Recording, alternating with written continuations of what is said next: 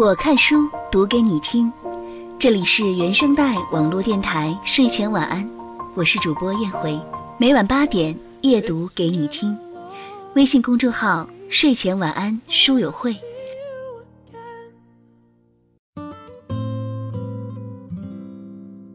平时乐观积极向上的人，他们往往生活的多姿多彩；而经常自卑忧郁的人，往往过得也不开心。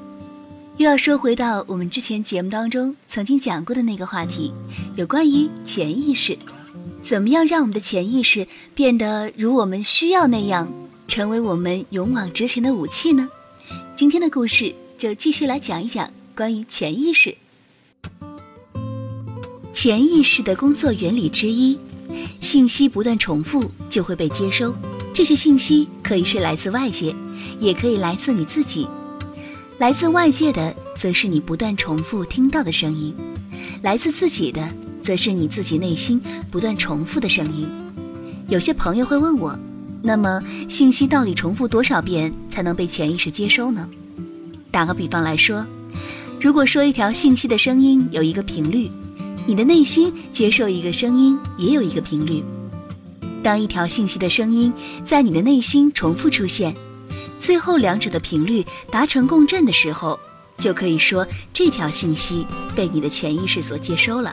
所以说，不同的人接收同一条信息的频率不可能是一样的。一条同样的信息，对一些人来说可能只需要几十遍，甚至只需要几遍；对另外一些人来说，可能需要成千上百遍，甚至需要上万遍。总之，你只需要记住。信息一定是需要不断的在你大脑温习的。当你心中的期待没有得到实现的时候，就只有两个原因：内心的愿望重复的次数不够多，或者是相反的声音在你的心中重复了更多次而已。例如，一个人想要当一位可以在大舞台上唱歌的人，却迟迟没有实现。这种情况，要么就是成为一名拥有着大舞台的歌手。这个信息重复的次数还不足以在这个人内心深处产生共振，因此还未被这个人的潜意识所接收。要么就是相反的声音，我不可能成为大舞台的歌手。这个声音在这个人内心重复了更多次。潜意识的工作原理之二，信息一旦被接收，就会立即作用于你的性格以及行为，你的命运跟这些紧密联系。当一个信息的声音被收藏在你的潜意识中，你会惊奇的发现，你说的每一句话、做的每一件事、你做出的每一个选择，包括你现在的命运，都是来自你潜意识里的声音。当你认为自己说了不该说的话，做了不该做的事，甚至后悔自己当初的选择，那么只能说明你并不了解这么多年来你的潜意识到底接收了哪些信息。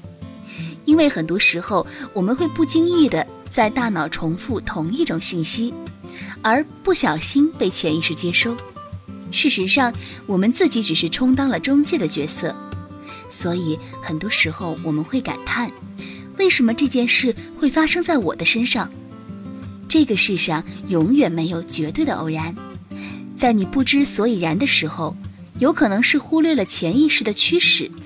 潜意识不仅会作用于你的行动，它的神奇之处在于可以作用于你身体的每一条神经。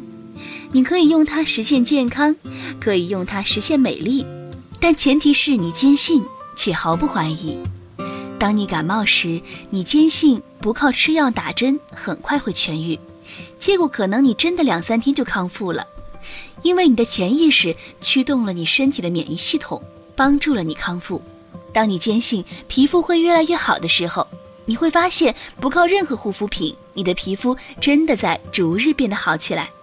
这也是你的潜意识引导相关行动，并驱动着你身体的细胞发生正面变化，比如让它们变得饱满健康。这种信息可以来自你自己，也可以来自外界，但更多的还是在于你最终接不接收这些信息。很多外界信息不断的在我们耳根边响起的时候，最终会转化成我们潜意识里的信息。好比生活在这个地球上的无数家庭，每个家庭由不同的成员组成，因为在一起生活很多年，大家相互磨合，并且相互影响着，最后在很多方面呈现出不是一家人不进一家门的现象。比如，一家子成员在处理某件事的思维模式相近。当你看不惯家里某个成员的行为时，你却不知道，其实自己也有着类似的特质。在遇到相同问题的时候，其实自己的处理方式也差不多，只是你不曾发觉罢了。就好像你有时候根本不知道你的潜意识里是怎么想的一样。很多时候。一家人会不经意地传递并接收了相同的信息。我大舅家的两个孩子，姐姐从小就爱听王菲的歌，且是个忠实的菲迷，而他的弟弟从小就表示非常讨厌王菲，认为王菲的歌很难听。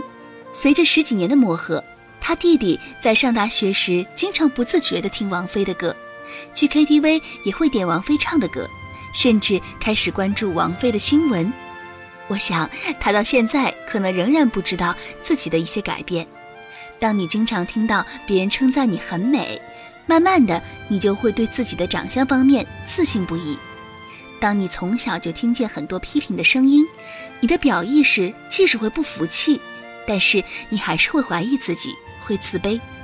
那是因为你听了太多负面的声音，最后被你的潜意识所接收了。一般长大后生活也不会太好，所以说尽量让称赞声和鼓励声陪伴小孩子长大。我现在不需要去听一个人的故事，从这个人的一言一行就可以知道这个人的潜意识大概接收了什么样的事情了，也可以猜想到这个人可能经历了某些事情。很多时候语言可以包装，表情可以装扮，但人的潜意识是一点都不会骗人的。你的说话方式、处事方式、你的收入、你的生活状况等等，都在一定程度上反映出你潜意识的状态。也就是说，你为什么会做这份工作？你为什么会来到这个地方？你为什么会有这种命运？你为什么过着现在这种生活？这其实都有你的潜意识参与其中。能被潜意识接收的信息，全部都是对于自己内心深信不疑的东西，否则也不会被接收。它可以让你变美、变丑、变善、变恶，也可以让你感觉开心愉悦，也可以让你病倒，让你感觉自己被打入十八层地狱，甚至可以让你毫无恐惧地终止自己宝贵的生命。所以说，要想让自己越来越好。就首先让自己的潜意识接收正面的信息。现在，随着媒体的进步，发生在世界的各个角落的事情，都可以第一时间让我们了解到。但是其中很多都是负面消息。当这种信息听多了以后，你的心情应该会受到影响，你会不开心，甚至会担心自己会不会遭受同样的厄运。当我知道了潜意识的工作原理以后，就再也没有看过那些负面新闻。我会选择去看富有正能量的、积极向上、能够带给人希望的新闻。很多人想改变自己的人生，也试图选择参加很多传递正能量的培训课，结果自己始终还是老样子。现在有很多口号喊得超级响亮，放手去做吧，赶紧行动起来。迈开这一步就离成功不远了，你还在犹豫什么？我想泼一盆凉水给这些喊口号的人们。口号只是信息，口号不是潜意识，口号不是行动。当正面的口号真的被灌输进潜意识里时，确实又是有利于下一步的行动的。信息一旦被潜意识接收，是不是就会被潜意识永远储存呢？不是的。只要你停止温习一条已经被潜意识接收的信息，这条信息就会慢慢的被你的潜意识踢出去。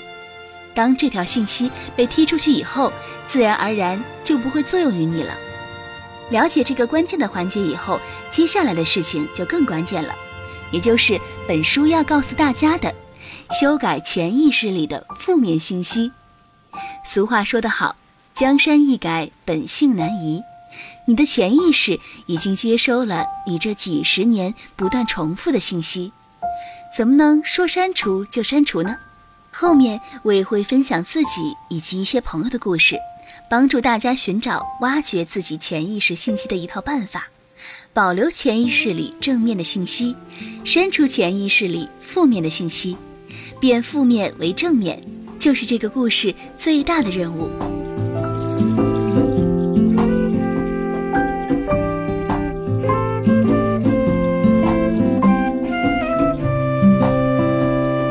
確かそれ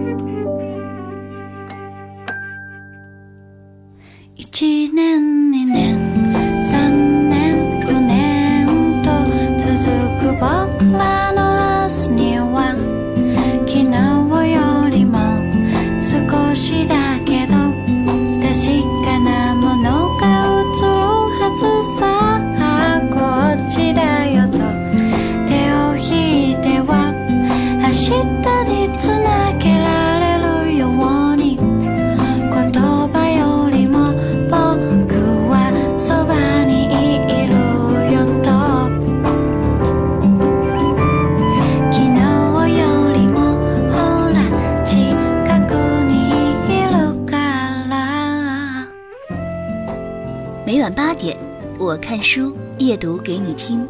这里是原声带网络电台睡前晚安，我是主播燕回。本期文章分享作者冰冰，时代华语图书出版社授权播出。